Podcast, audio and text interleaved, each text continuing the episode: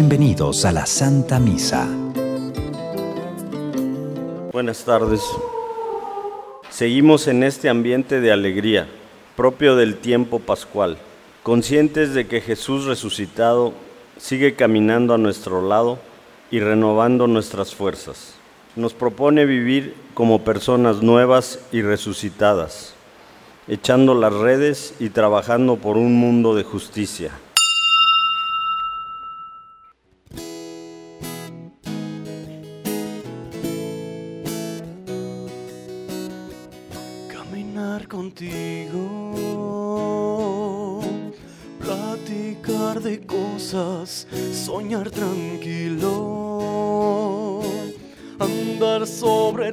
Rosas es un sueño hermoso. Recordar amigos desde que has nacido.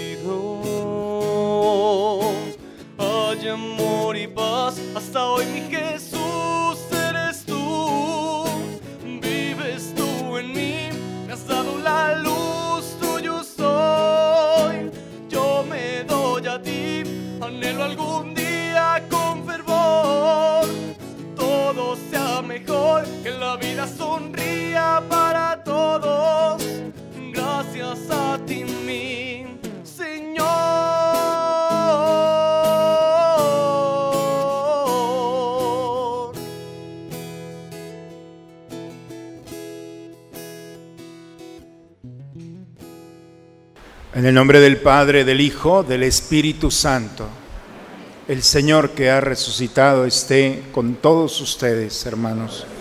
Buena tarde, hermanos, a todos. Vamos a disponernos en este momento al encuentro con el Señor. Los invito a presentarnos a Él, reconociendo nuestros pecados, pidiendo a Dios perdón por los momentos en los que nos hemos equivocado y con nuestras limitaciones, debilidades y pecados, los invito juntos a invocar la misericordia de Dios sobre nosotros. Por eso, digamos juntos, yo confieso ante Dios Todopoderoso y ante ustedes, hermanos, que he pecado mucho de pensamiento, palabra, obra y omisión. Por mi culpa, por mi culpa, por mi grande culpa. Por eso ruego a Santa María, siempre Virgen, a los ángeles, a los santos y a ustedes, hermanos, que intercedan por mí ante Dios nuestro Señor. Por favor, inclinen un momento su cabeza. Dios Todopoderoso, tenga misericordia de nosotros, perdone todos nuestros pecados y nos lleve un día a gozar de la vida eterna.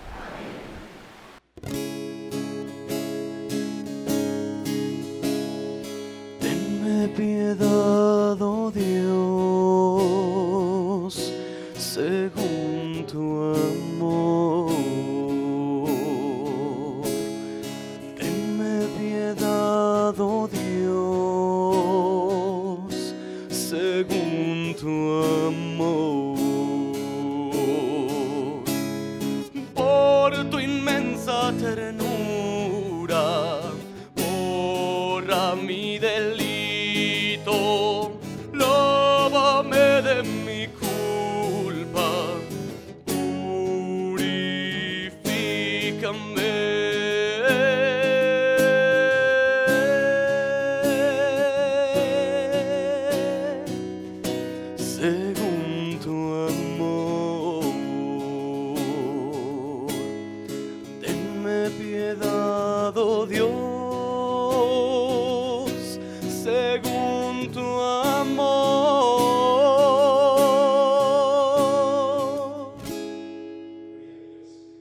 Gloria a Dios en el cielo y en la tierra paz a los hombres que ama el Señor.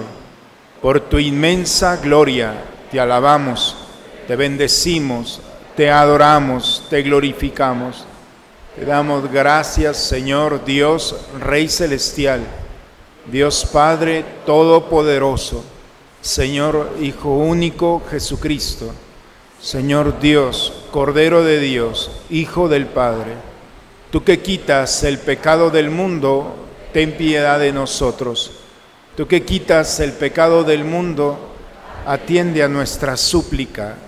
Tú que estás sentado a la derecha del Padre, ten piedad de nosotros, porque solo tú eres santo, solo tú Señor, solo tú Altísimo Jesucristo, con el Espíritu Santo, en la gloria de Dios Padre. Oremos, hermanos. Dios nuestro, que tu pueblo se regocije siempre al verse renovado y rejuvenecido, para que al alegrarse hoy por haber recobrado la dignidad de su adopción filial, aguarde seguro con gozosa esperanza el día de la resurrección, por Cristo nuestro Señor. Vamos a tomar asiento, hermanos, a escuchar a Dios en su palabra. Primera lectura. Esta lectura nos recuerda que siempre debemos anteponer a Dios sobre los hombres. Debemos ser vivo testimonio de Dios, al igual que Jesús, y hacer lo que Él espera de nosotros. Escuchemos la proclamación de la palabra de Dios. Lectura del libro de los Hechos de los Apóstoles. En aquellos días, el sumo sacerdote reprendió a los apóstoles y les dijo, les hemos prohibido enseñar en nombre de ese Jesús. Sin embargo, ustedes han llenado a Jerusalén con sus enseñanzas y quieren hacernos responsables de la sangre de ese hombre. Pedro y los otros apóstoles replicaron, primero hay que obedecer a Dios y luego a los hombres. El Dios de nuestros padres resucitó a Jesús a quienes ustedes dieron muerte colgándolo de la cruz. La mano de Dios lo exaltó y lo ha hecho jefe y salvador para dar a Israel la gracia de la conversión y el perdón de los pecados. Nosotros somos testigos de todo esto y también lo es el Espíritu Santo que Dios ha dado a los que lo obedecen. Los miembros del Sanedrín mandaron azotar a los apóstoles. Les prohibieron hablar en nombre de Jesús y lo soltaron. Ellos se retiraron del Sanedrín felices de haber padecido aquellos ultrajes por el nombre de Jesús. Palabra de Dios. Respondemos, te alabaré Señor eternamente. Aleluya.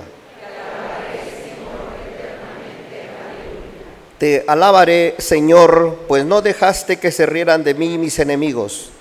Tú, Señor, me salvaste de la muerte y a punto de morir, me reviviste. Alaben al Señor quienes lo aman, des gracias a su nombre, porque su ira dura solo un instante y su bondad toda la vida. Escúchame, Señor, y compadécete. Señor, ven en mi ayuda. Convertiste mi duelo en alegría, te alabaré por eso eternamente. Segunda lectura. San Juan nos presenta a los ángeles y a todas las criaturas en el cielo, alabando a Cristo que recibió todo poder de la mano de Dios. Cristo es nuestro Rey y Señor. Escuchemos al apóstol. Lectura del libro del Apocalipsis del apóstol San Juan. Yo, Juan, tuve una visión en la cual oí alrededor del trono de los vivientes y los ancianos la voz de millones y millones de ángeles que cantaban con voz potente. Digno es el Cordero que fue inmolado de recibir el poder y la riqueza, la sabiduría y la fuerza, el honor, la gloria y la alabanza. Oí a todas las criaturas que hay en el cielo, en la tierra, debajo de la tierra y en el mar, todo cuanto existe, que decían, al que está sentado en el trono, y al Cordero la alabanza, el honor, la gloria y el poder, por los siglos de los siglos. Y los cuatro vivientes respondían, Amén. Los veinticuatro ancianos se postraron en tierra y adoraron al que vive por los siglos de los siglos. Palabra de Dios. Al igual que sus discípulos, Jesús está siempre con nosotros no siempre lo reconocemos. Está ahí trabajando, aconsejándonos, pero no lo escuchamos. Tomemos el ejemplo de los discípulos que con humildad obedecen al Maestro. Busca primero el reino de Dios y su justicia divina.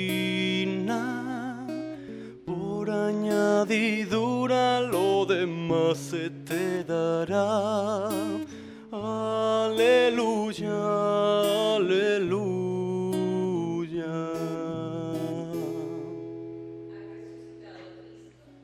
Ha resucitado Cristo, que creó todas las cosas y se compadeció de todos los hombres.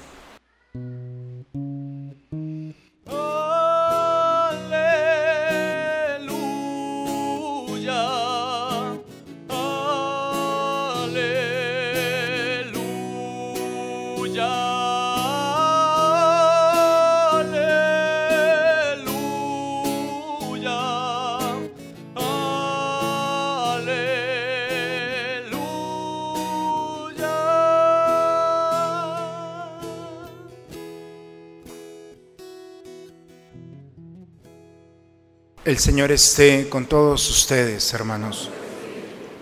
Proclamación del Santo Evangelio según San Juan.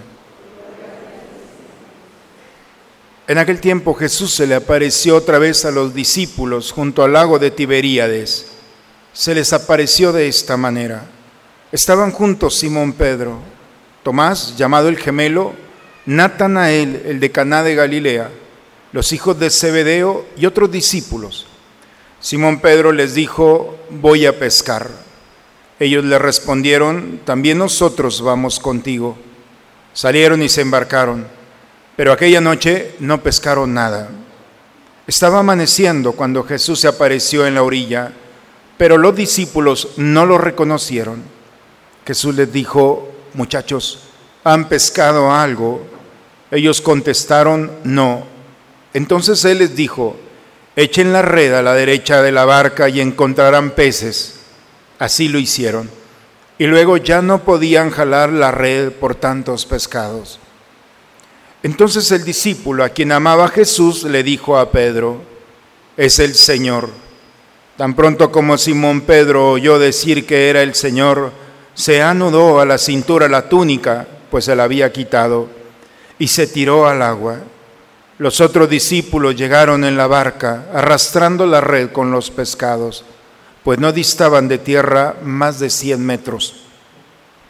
Tan pronto como saltaron a tierra y vieron unas brasas y sobre ellas un pescado y pan, Jesús les dijo, traigan algunos pescados de los que acaban de pescar. Entonces Simón Pedro subió a la barca y arrastró hasta la orilla la red, repleta de peces grandes. Eran 153. Y a pesar de que eran tantos, no se rompió la red. Luego les dijo Jesús, vengan a almorzar. Y ninguno de los discípulos se atrevía a preguntarle, ¿quién eres? Porque ya sabían que era el Señor. Jesús se acercó, tomó el pan y se los dio, y también el pescado. Esta fue la tercera vez que Jesús se apareció a sus discípulos después de resucitar de entre los muertos. Después de almorzar les preguntó Jesús, le preguntó Jesús a Simón Pedro, Simón, hijo de Juan, ¿me amas más que estos? Él le contestó, sí Señor, tú sabes que te quiero. Jesús le dijo, apacienta mis corderos. Por segunda vez le preguntó, Simón, hijo de Juan, ¿me amas? Él le respondió, sí, Señor, tú sabes que te quiero. Jesús le dijo, pastorea mis ovejas. Por tercera vez le preguntó, Simón, hijo de Juan, ¿me quieres? Por tercera vez le...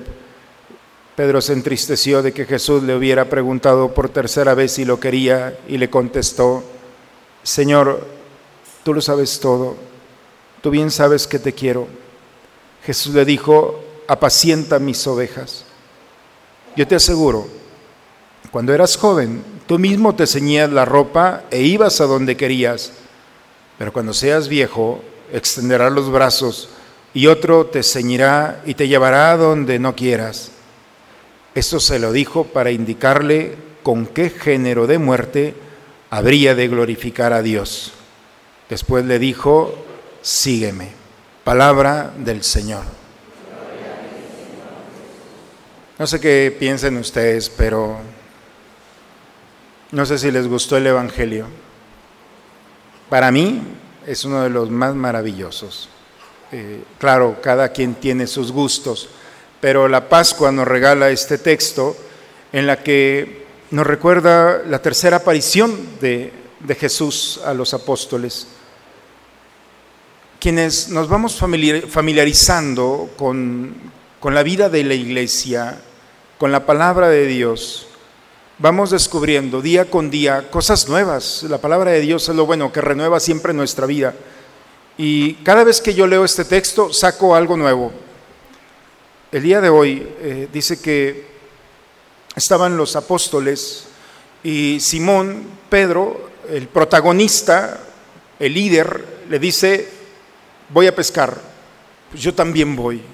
Y entonces vemos el liderazgo de Pedro, como todos los discípulos se suben a la barca. Es muy pintoresca esta imagen.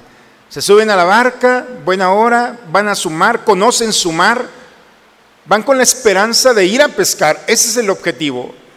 Pero la sorpresa es de que toda la noche, todas las horas para hacer una buena pesca, se ha dado y las condiciones no fueron las óptimas para tener las redes llenas.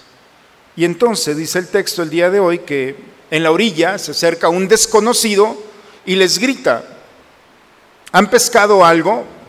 Y la respuesta no es solamente un no, es el rostro de estos pescadores. No. ¿Cómo habrá sido ese no? No sé si ustedes puedan entrar a esa escena.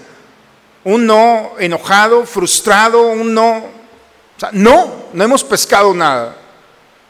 Y en esa estructura, en el corazón que está siendo lastimado por la frustración, entonces aparece una propuesta. Echen las redes a la derecha de la barca y encontrarán peces. En ocasiones cuando nos enojamos, cuando nos frustramos, generalmente nos cerramos. Esto es y no es lo que tú me dices. Generalmente, lamentablemente, no pedimos un buen consejo. Y en ese momento los apóstoles, después de toda una noche, hubieran podido decir, ¿sabes qué? ven otro día. Pero, pero algo pasó en ellos, que después de una noche de cansancio, lanzan las redes. ¿Qué es lo que sucede? Algo está pasando en la historia de estos hombres. La primera vez que algunos de ellos que estaban en esta barca, entre ellos Pedro quizá, Santiago, la primera vez que se encontraron con Jesús, Estaban en este mar de Galilea y habían pasado toda una noche tratando de pescar y tampoco habían pescado nada. Estaban limpiando las redes. ¿Se acuerdan de aquel texto? Donde Jesús, había tanta gente que buscó una barca, vio la de Pedro, se subió la de Pedro y cuando termina de predicar le dice, lleva la, mar, la barca mar adentro. Está en Mateo capítulo 4, empezando los evangelios. Y cuando lo llevan adentro, lancen las redes. Hemos pescado toda la noche y no hemos podido, hemos trabajado nada y lanza las redes y es la primera pesca milagrosa. Ese momento cuando escucharon, lanza las redes, se acordaron de su historia, de cómo había empezado. Habían sido tres años quizá los que habían pasado de este momento a la primera. Y entonces se dieron cuenta. El primero que se da cuenta de esto es el discípulo a quien amaba Jesús, el amado de Jesús aquel que había recibido de Jesús su mirada, su amor, su misericordia, su cariño. Y cuando alguien ha vivido en el amor, vive en el amor, experimenta el amor, entonces, a diferencia de los otros, puede descubrir fácilmente a Jesús. Por eso dice, el discípulo amado fue el que alcanzó a ver a Jesús. ¿Alguno de ustedes ha visto a Jesús? Si dicen que no, es que no están en los incluidos entre los amados de Jesús. La condición para ver a Jesús nos la está poniendo muy claro el Evangelio. El amado de Jesús, aquel que vive en el amor. La manera de poder entrar al misterio no es a través de un mantra, a través de una frase mágica. La manera de entrar en el misterio y encontrar a Jesús es a través del amor. Es la puerta que abre. Y el discípulo amado le dice a Pedro, Pedro, es el Señor. Y entonces Pedro dice que se baja de la barca, se pone el nudo porque se había quitado su túnica y se va acercando. Jesús los espera allí con un desayuno, con un almuerzo. Dice que había unas brasas, que tenía pan y tenía un pescado. Y le dice Jesús, tráiganse de los pescados que acaban de traer. Y fueron otra vez Pedro, el protagonista, va y se trae unos peces. Hasta parece que todo va, va bien. Saben que es el maestro, pero tienen miedo a decirle, a proclamar su nombre, porque ahí está. Terminan de desayunar, terminan de almorzar, y después Jesús ve a Pedro. Y aquí es donde los invito, porque me parece es la cereza del pastel de este Evangelio. Jesús ve a Pedro y le dice, Pedro, ¿me amas? Y Pedro, que tiene la certeza de que está Jesús allí, le dice, te quiero. Por segunda vez le vuelve a decir, Simón, hijo de Juan, ¿me amas? Y él responde, te quiero. Por tercera ocasión le dice, Simón, hijo de Juan, ¿me quieres? Y dice que se entristeció por la que ella le había preguntado tres veces. Señor, tú lo sabes todo. Tú sabes que te quiero. Apacienta mis ovejas. ¿Por qué le preguntó tres veces y con una sola bastaba?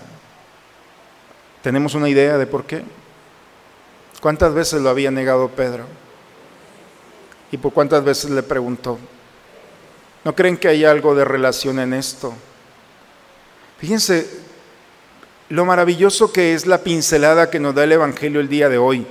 Encontramos, al menos yo quizá pueda encontrar más, pero encontramos dos, dos momentos, dos milagros. El primero es la providencia de, de Pedro, de los discípulos, como esa providencia que Jesús tiene con ellos, esa delicadeza. ¿Qué fue lo que solucionó un problema de frustración? ¿Cuál fue el paso de una noche de trabajo a un momento de una noche de esperanza? Fue el resucitado. El mensaje más maravilloso es cómo el resucitado tiene el poder de transformar una vida, una noche de trabajo. Y cómo cambia esa realidad. Es lo más maravilloso es el Señor. Y en el momento de que es el Señor, las cosas cambian.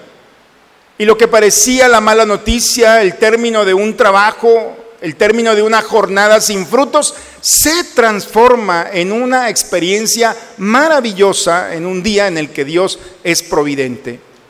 Eso por una parte fuera. Y luego por la otra encontramos como el mismo Jesús entra a la vida de Pedro a la historia de Pedro. Han pasado pocos días desde la muerte, la resurrección, desde la negación y traición de Pedro a este momento.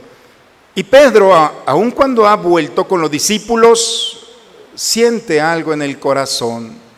Y Jesús va entrando al corazón de Pedro. Y entrando en el corazón de Pedro ve su historia, no para reclamarle, sino para decirle que su historia se puede sanar con una pregunta. Y la pregunta es, ¿me amas? Es la terapia de Jesús. Y Pedro habían pasado días en los que no podía caminar en paz. Algo traía en el corazón Pedro.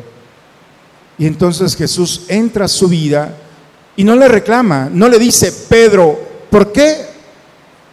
¿Por qué me traicionaste? Jesús lo único que le dice es, Pedro, ¿me amas? Y Pedro se queda en el nivel abajo, te quiero. No, Pedro, no quiero que me quieras, quiero que me ames.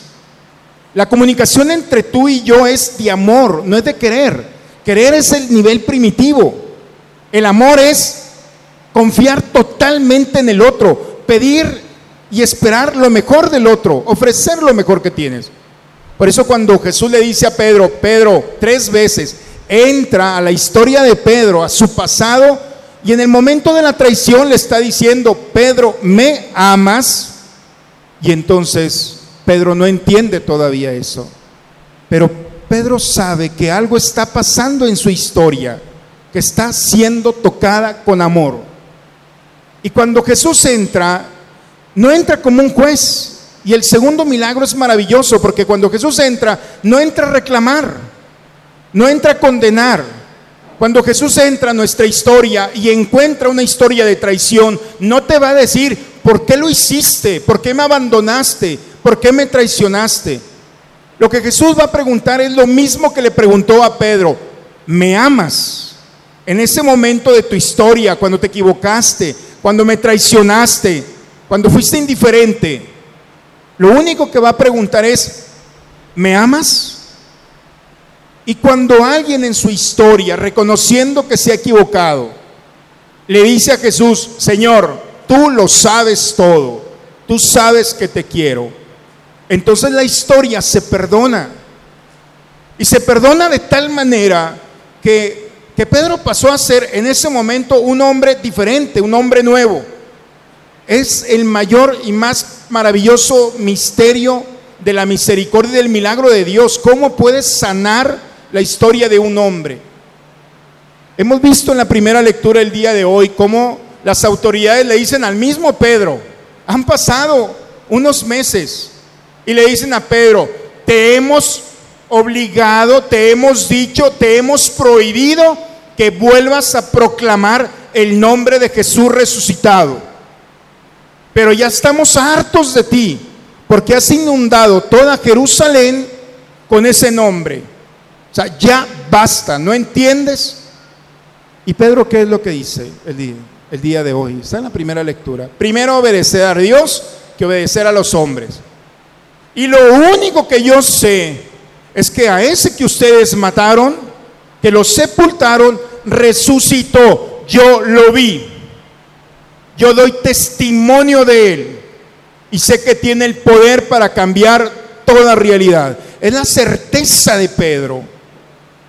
Después de ese momento de la traición, él se hubiera podido quedar flagelándose toda la vida, desesperado. Pero cuando Dios le preguntó, ¿me amas? Y se arriesgó a decir, Señor, tú lo sabes todo, tú sabes por qué te negué, tú en el momento en el que no se vio en juicio, sino la misericordia de Dios entró en él, en ese momento se transformó en un apóstol, dispuesto a dar la vida por el Señor. Vean cómo termina la primera lectura el día de hoy. Los mandaron a azotar. ¿Y saben qué? Salieron felices, dice el texto. La locura. Salieron felices porque habían dado testimonio de lo que creían, no de lo que habían escuchado, de lo que creían. Hermanos, ¿qué nos dice la palabra de Dios el día de hoy? Hay una manera de poder entender el misterio que estamos viviendo y es la experiencia del resucitado. Es Cristo.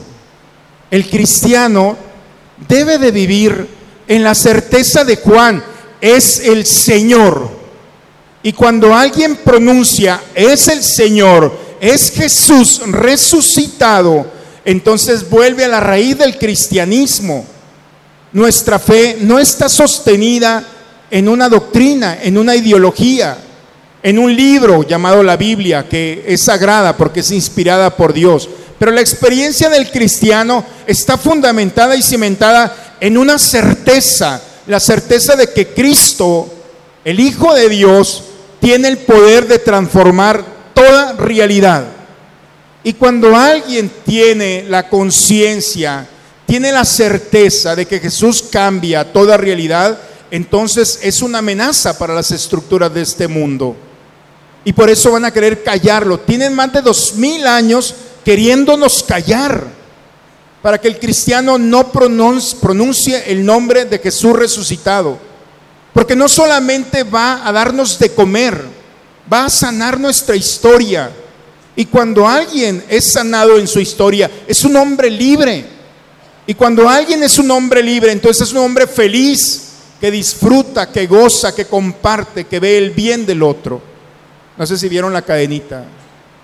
Por eso, hermanos, la experiencia que estamos viviendo aquí en este domingo es la certeza de que Cristo, no la seguridad, es la certeza de que el Hijo de Dios ha resucitado.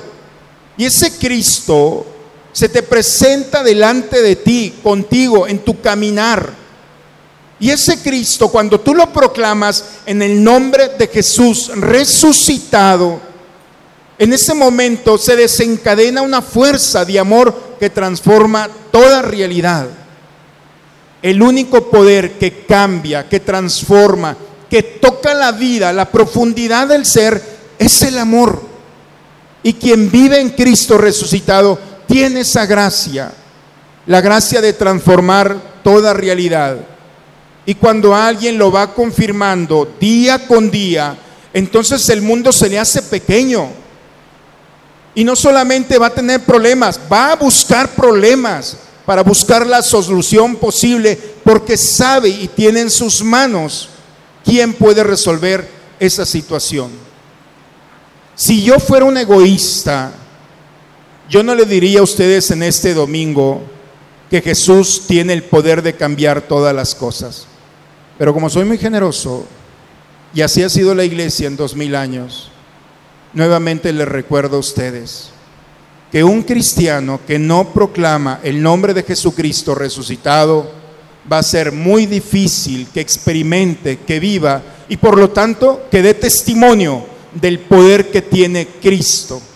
Por eso, ¿hace cuánto tiempo no proclamas el nombre de Jesús resucitado? Sinceramente, ante un problema, ante una noche de trabajo, ante un fracaso, ante una realidad, súbete a la barca de los apóstoles y escucha nuevamente a Jesús que les grita, ¿cómo andas? ¿Qué pescaron? ¿Cómo te ha ido? Y entonces la propuesta de Jesús en tu vida es la misma de Pedro y la de los apóstoles. O te quedas con el fracaso de una noche sin pescar nada, o le haces caso al Señor y te vas con Él y proclaman la experiencia de un encuentro personal con el resucitado. Y va a entrar en tu vida. Lo primero que hace el Señor es verte como a Pedro y preguntarte. No te va a juzgar. Simplemente tiene que tocar tu vida. Porque si no toca nuestra vida, ¿cómo hablar de su amor y de su misericordia? ¿Cómo hablar de las gracias y de las bondades de Dios cuando solamente las hemos escuchado? Por eso en este día, hermanos, es maravilloso, no sé ustedes, pero a mí es uno de los pasajes con una pincelada en la cual nos recuerda el poder que tiene el resucitado de actuar en favor. Y así como los apóstoles, no solamente ha actuado aquí en este momento, ha actuado en el pasado y va a seguir actuando en el futuro. Ojalá que al menos algunos de los que estamos aquí tomemos conciencia del poder que tiene esta expresión. La escritura no es una broma cuando dice, al proclamar el nombre de Jesús, que toda rodilla se doble en el cielo y en la tierra. No es una broma. Cuando alguien pronuncia el nombre de Jesús resucitado, es decir, cuando hablamos de resucitado, quiero decir que venció que tiene poder para transformar toda realidad, entonces tiene poder para transformar toda realidad. El Papa hace, ya hace un año, nomás que me quedó muy grabado, dice, ¿cómo podemos entender los cristianos con rostros tristes? Estamos de acuerdo que la tristeza es parte de nuestra naturaleza, pero oye, un día, dos días, dos meses, un año, ya basta, ¿no? Es decir, aquí está la respuesta. La Pascua es un momento en el cual recordamos la fuerza que tenemos, que Dios ha puesto en nuestras manos, que es el poder de transformar toda realidad. ¿Cuál es tu frustración? ¿Cuál es tu cansancio? ¿Cuál es tu enojo? ¿Cuál es tu pecado? ¿Qué parte de tu historia como Pedro es la que no te deja caminar y descubrir a Jesús que está allí? Y si hay una realidad así, entonces ve a ella la mejor terapia espiritual que puedes tener es cerrar los ojos ir a ese momento de dolor en el que te equivocaste, en el que hiciste o no hiciste. Y en vez de estarte lastimando, empieza a escuchar la voz de Jesús nuevamente. ¿Me amas? Y entonces es el momento para responder, Señor, tú lo sabes todo, tú sabes que te quiero. Y deja que Él te vaya acompañando del querer al amor. Hagan la prueba, a mí me ha funcionado y creo que a muchos más. Pero hoy el Señor a través de la palabra del, nos invita a recordar, no les he dicho nada nuevo que no se haya proclamado en más de dos mil años. Lo que pasa es que se nos ha olvidado y por eso un cristiano sin Cristo, pronunciado en su labio y en su corazón, entonces no alcanza a descubrir la grandeza de un tesoro que el Padre ha puesto en nuestras manos, que es la experiencia del Cristo resucitado. Hagan la prueba. El Señor no nos va a defraudar. Eso es la Pascua. Es el paso de la muerte a la vida, de la tristeza al gozo, del fracaso al éxito. Y eso no es obra de una terapia, es obra y fruto del amor. Dios es amor y el poder del amor transforma toda realidad. Claro, hermanos, nuestra misión como sacerdotes es recordar, claro, acompañarlos, ayudarlos, pero es darles herramientas para vivir cristianamente. Y lo único que les quiero decir y que hubiera podido en dos minutos decirles es, proclama el nombre de Cristo resucitado. El poder que tiene en el cielo, dice la segunda lectura el día de hoy, en la tierra y en todo lugar, es para alabar la grandeza y el amor de un Dios. Proclámenlo. Van a pasar los años y me lo van a agradecer por habérselo recordado y ojalá lo vivas y seas testimonio para que puedas pasar esto a tus hijos y a todos aquellos que llevan el nombre de cristianos, donde la tristeza, la muerte, el dolor y el fracaso no tienen la última palabra para nosotros. La última palabra la tiene Cristo resucitado, en quien hemos puesto nuestra confianza y no seremos defraudados. Amén. En el nombre del Padre, del Hijo y del Espíritu Santo. Vamos a ponernos de pie, hermanos. ¿Creen ustedes en Dios Padre que ha creado el cielo y la tierra? ¿Creen que Jesucristo ha sido el único Hijo de María que murió, resucitó y está sentado a la derecha del Padre? ¿Creen ustedes en el Espíritu Santo? ¿Creen que los santos interceden por nosotros y que después de esta vida nos espera la vida eterna. Entonces levantemos nuestra mano y digamos, esta es nuestra fe. Es la fe de nuestra iglesia que nos alegramos de profesar en Jesucristo nuestro Señor. Amén. Bien, hermanos, vamos a tomar asiento vamos a recibir las ofrendas para que este Jesús resucitado nos alimente con su cuerpo y su sangre, actúe en nuestras vidas.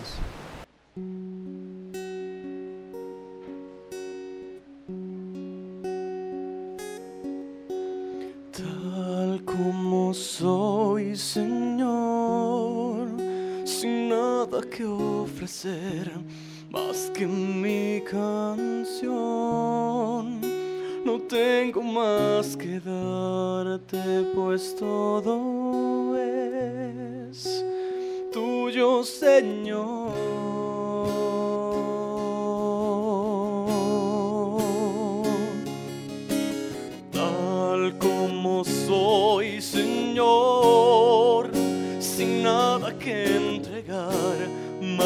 El corazón,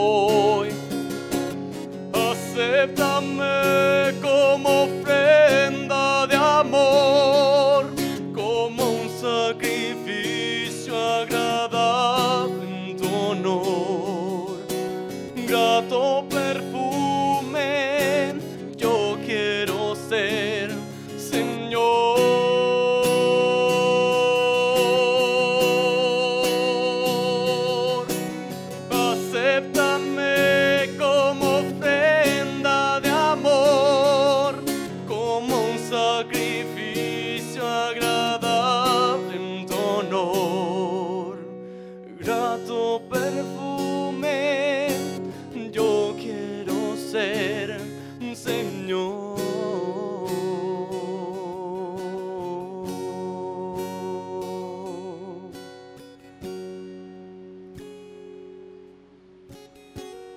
Sigamos orando, hermanos para que este sacrificio que es mío, también de ustedes, sea agradable a Dios Padre Todopoderoso.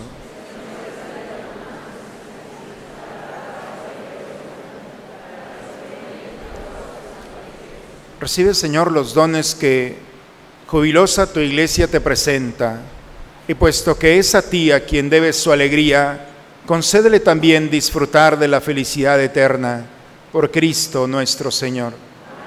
El Señor esté con ustedes, hermanos. Levantemos el corazón. Demos gracias al Señor nuestro Dios. Es justo, Padre, darte gracias siempre y en todo lugar, Dios Todopoderoso, eterno,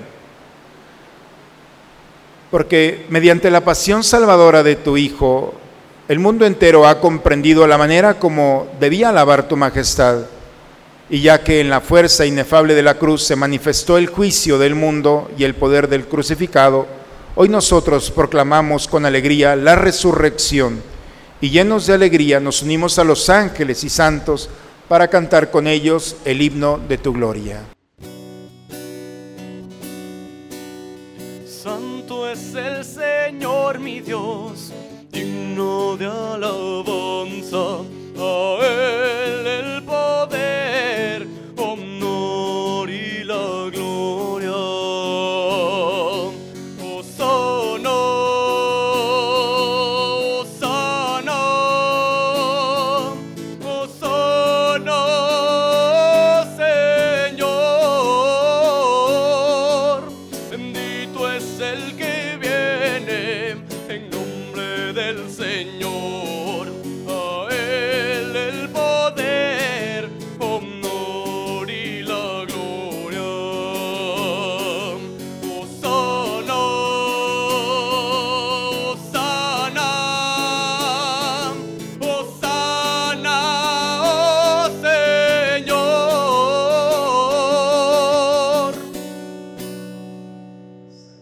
Santo eres en verdad, Señor.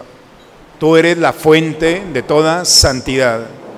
Por eso te pedimos que santifiques estos dones con la efusión de tu Espíritu, de manera que sean para nosotros cuerpo y sangre de Jesucristo nuestro Señor, el cual cuando iba a ser entregado a su pasión voluntariamente aceptada, tomó pan, dándote gracias, lo partió y lo dio a sus discípulos, diciendo, tomen y coman todos de él, porque esto es mi cuerpo que será entregado por ustedes.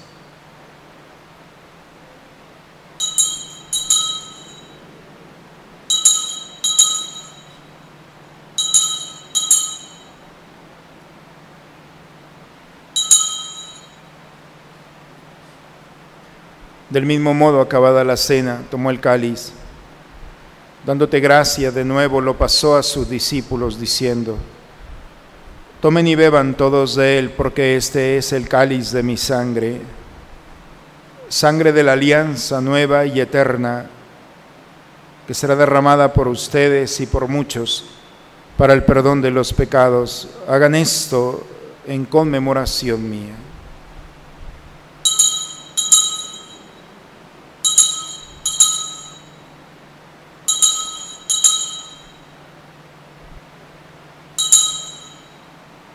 Aquí está el Señor.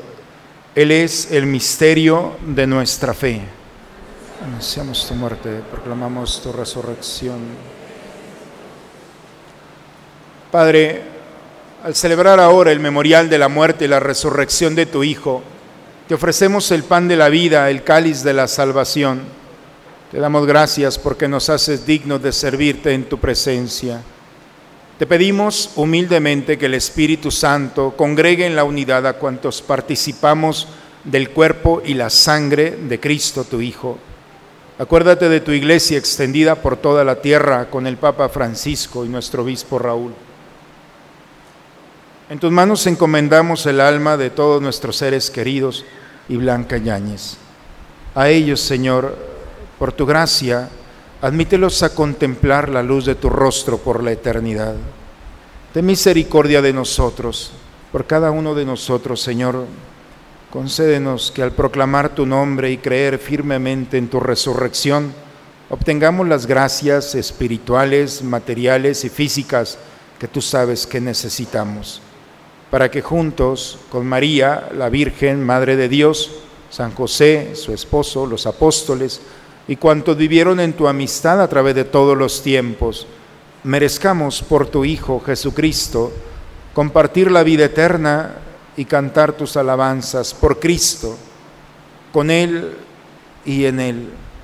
A ti, Dios Padre Omnipotente, en la unidad del Espíritu Santo, todo honor y toda gloria por los siglos de los siglos. Vamos, hermanos, a dirigirnos a nuestro Padre con la oración que Cristo nos enseñó. Padre nuestro, que estás en el cielo, santificado sea tu nombre, venga a nosotros tu reino, hágase tu voluntad en la tierra como en el cielo.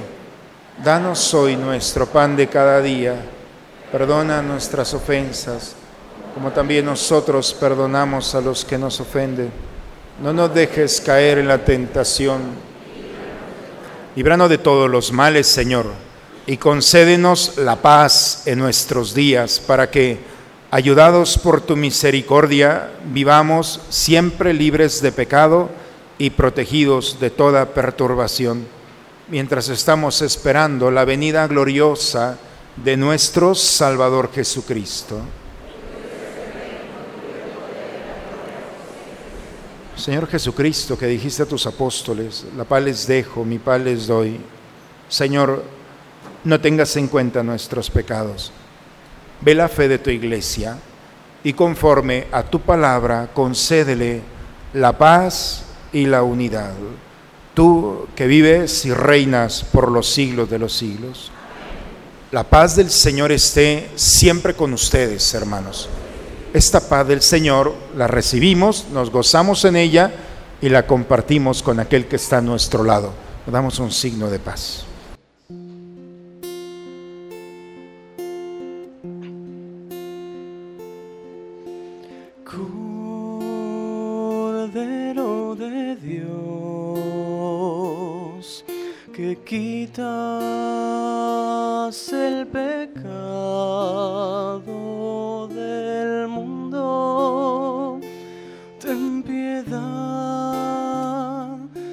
nosotros ten piedad.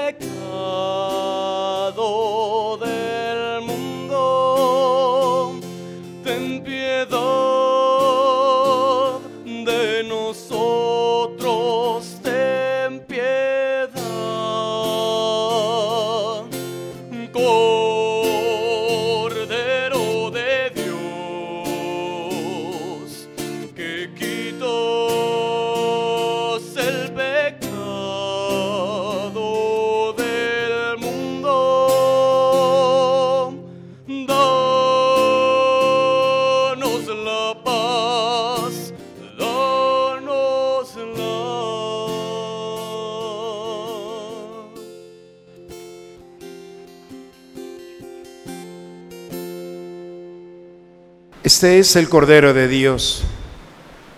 Es Cristo Jesús. Está aquí.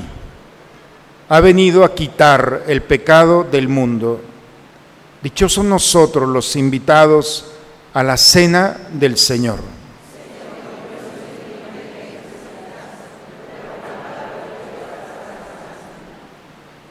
Dijo Jesús a sus discípulos, vengan a comer y tomó un pan y lo repartió entre ellos. Aleluya.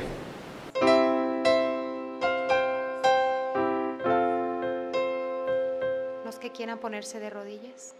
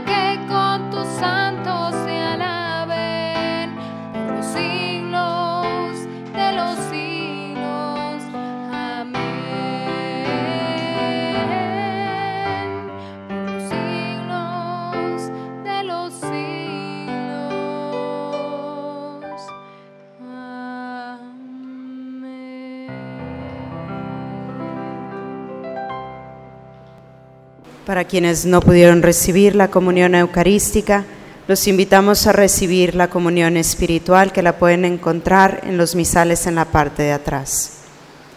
Creo, Señor mío, que estás realmente presente en el santísimo sacramento del altar.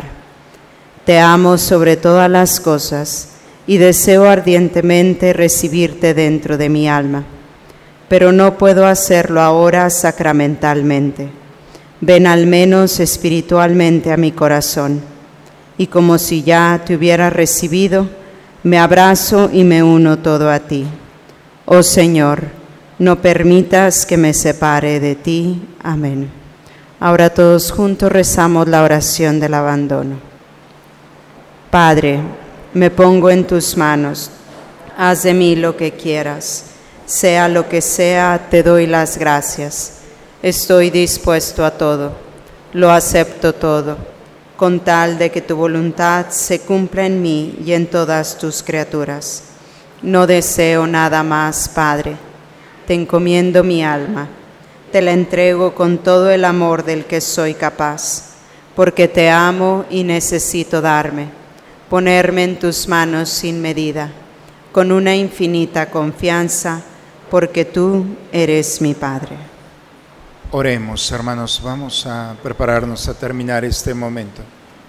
Recibe, Señor, los dones que, que tu mirada, Señor, compasiva, se manifieste sobre este pueblo tuyo, al que te has dignado renovar con este misterio de vida eterna, y concédele llegar un día a la gloria incorruptible de la resurrección por Cristo nuestro Señor. Vamos a tomar asiento un momento, hermanos, a escuchar los avisos de esta semana. También los invitamos al retiro de evangelización, es el décimo retiro que tenemos en nuestra comunidad y los invitamos a las casas de reunión, que es para que conozcan más sobre el retiro. Es a partir de este martes 12 a las 7 y media de la tarde. También si quieres más información sobre las actividades de este mes y lo que va pasando en la parroquia, te invitamos a darle like a la página Iglesia Santa María Reina de los Apóstoles y también a otra página que manejamos donde ponemos todas las homilías y videos que se llama Déjate sorprender por Dios. Todo esto en Facebook. Gracias. El retiro que ha dicho ahorita, el de evangelización o querigma, es la experiencia de Cristo resucitado. Por eso no es un retiro para pertenecer a un grupo, es la experiencia que un cristiano tiene que tener en su vida conocer qué significa Cristo resucitado. Por eso, hermanos, hoy domingo, Día del Señor, nos reunimos todos los cristianos para orar unos por otros y recordar que así como hoy, un día como hoy, Cristo resucitó y cambió la historia, así también nuestra historia en manos del Señor, con el Cristo resucitado, puede cambiarla. Eso es lo que, por eso es lo que creemos es lo que predicamos, es lo que vivimos los cristianos. Y por eso estamos reunidos aquí. Así es que hermanos, con este espíritu del resucitado, vamos a ponernos de pie. Vamos a recibir la bendición y llevar el poder del Señor a todos aquellos que nos esperan. La bendición de Dios Todopoderoso, Padre, Hijo y Espíritu Santo, descienda sobre ustedes, sobre sus familias y permanezca siempre. Hermanos, con la alegría del Señor, con el poder y la gracia de Dios en nosotros, vayamos a compartir este momento. La misa ha terminado. Una excelente semana para todos, hermanos.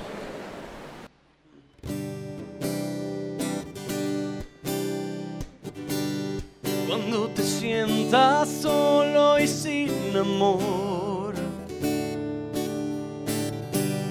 Cuando te sea difícil ser mejor. Cuando te sientas triste en tu interior y necesites más que comprensión. No te preocupes ves que solo no estás. Alguien contigo y de tu mano va. Alguien que no te soltará jamás. Cierra los ojos, se abre el corazón con un abrazo